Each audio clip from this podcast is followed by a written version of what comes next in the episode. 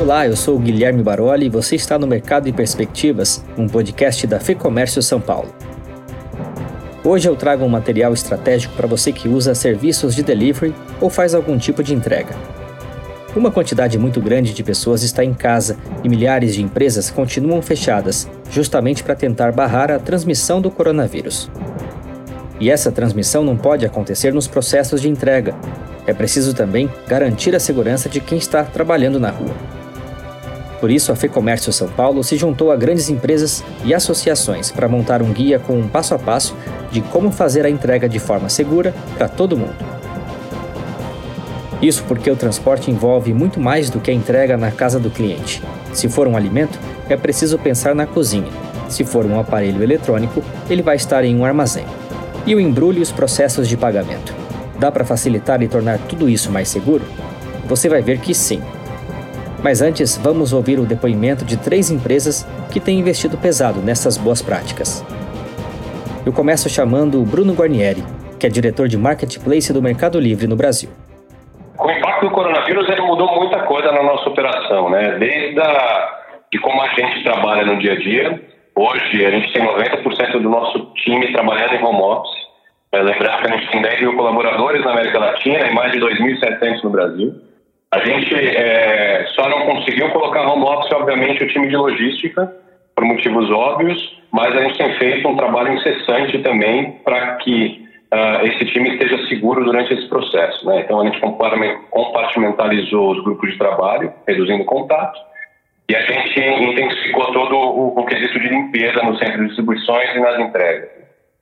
É, além disso, a gente mudou um pouco o nosso fluxo também é, referente a como que o integrador, é, ao, ao, fazer a entrega para um comprador, ele se comporta. Antes a gente pedia para o comprador fazer uma assinatura no, no celular para confirmar a entrega. A gente tirou esse processo do ar, justamente por conta dessa história de, de, de contato humano. Além disso, a gente teve uma, uma mudança também é, no, no, nosso modus operandi. Né? O que eu quero dizer com isso?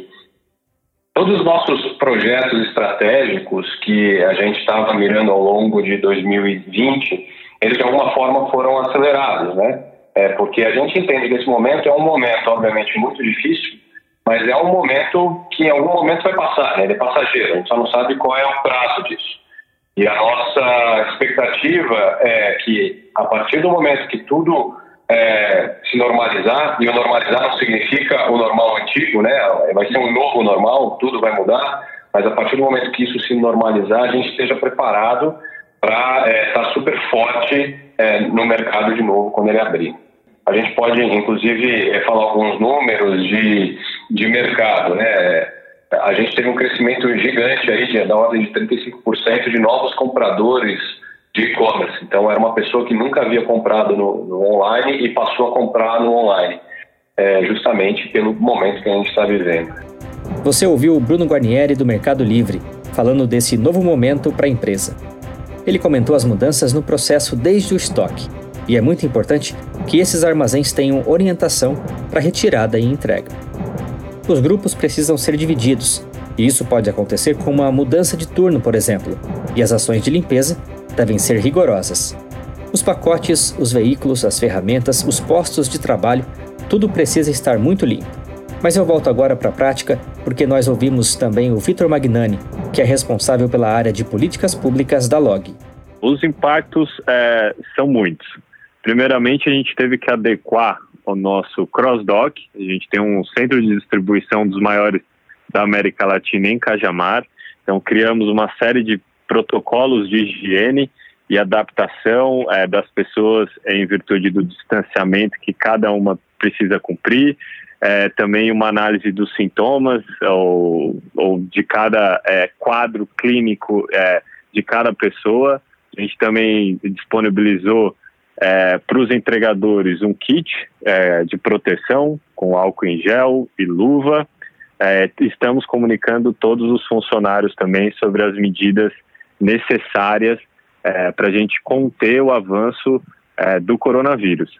Além disso, a gente teve que adaptar muitos é, funcionários e departamentos inteiros a um trabalho home office, é, e isso é uma tarefa é, muito importante e, e, e um desafio, porque mesmo para uma empresa é, 100% de tecnologia, é, a, é, o home office não é, de fato, culturalmente aplicado no Brasil e no mundo.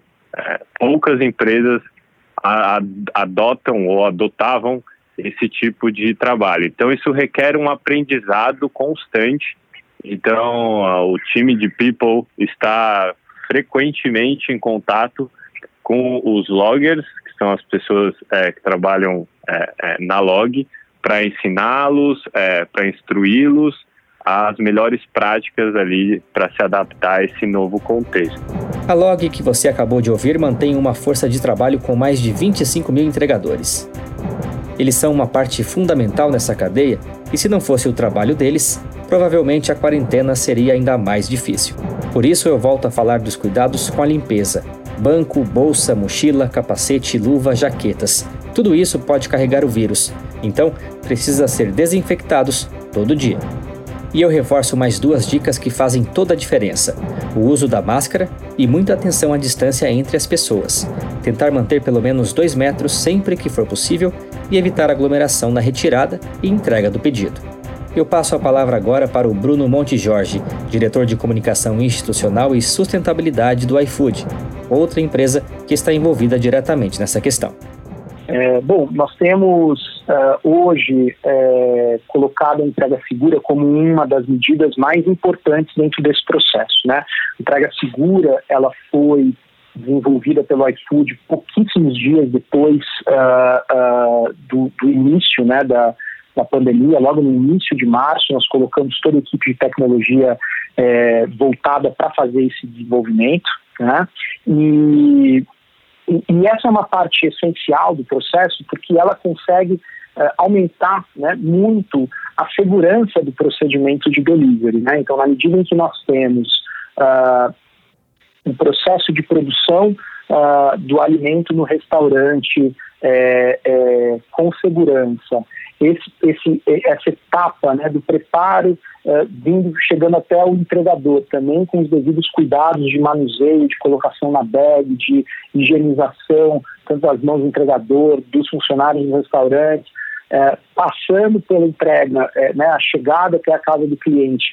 E aí, é, essa etapa, né, que é muito importante e que, e que a gente é, conseguiu apoiar do ponto de vista de tecnologia, onde o cliente pode combinar com o entregador aonde ele quer que o, que o, que o produto seja, né, que a refeição dele ali seja seja deixada, às vezes, né, a depender do local, se é um edifício, pode ter um local ali na portaria onde, onde, onde o alimento pode ser deixado.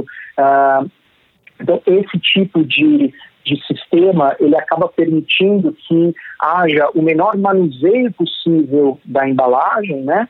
E, por fim, quando o, o, o consumidor uh, pega, então, essa refeição, traz para dentro de casa, a nossa recomendação né, do descarte é, apropriado da embalagem, que se lave muito bem as mãos para então, uh, uma vez descartada a embalagem, se lave muito bem as mãos para então uh, se consumir o alimento.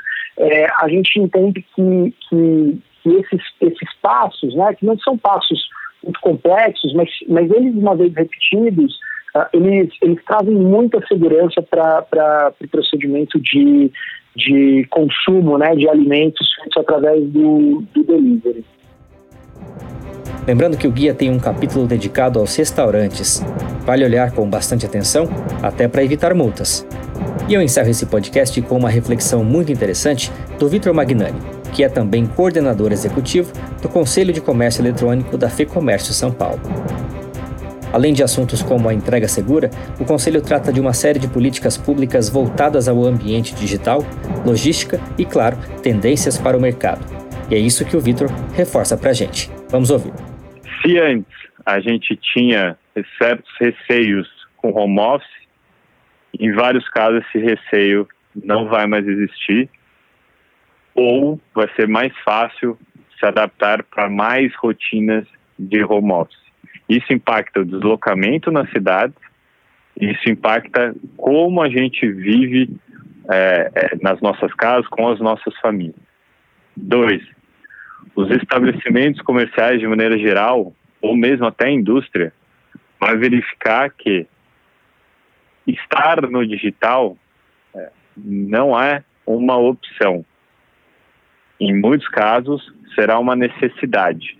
Isso não quer dizer necessariamente que o físico vai acabar. Na verdade, o que está sendo colocado é que a multicanalidade, o que a gente chama de omnichannel, vai ser sim é, é a grande tendência para maior parte aí é, do comércio no Brasil nos próximos anos. Para ter acesso às entrevistas na íntegra e conhecer o trabalho do Conselho de Comércio Eletrônico, acesse os links que estão aqui na descrição deste podcast. Lá você também pode fazer o download do guia para uma entrega segura e conferir os conteúdos que a FEComércio São Paulo preparou para ajudar os seus negócios nesse momento tão difícil. E se você é empresário, conheça as vantagens de ser um associado da federação. As entrevistas que você ouviu aqui foram conduzidas pelo jornalista Fernando Saco. A gravação e edição é do estúdio Johnny Days. Até a próxima!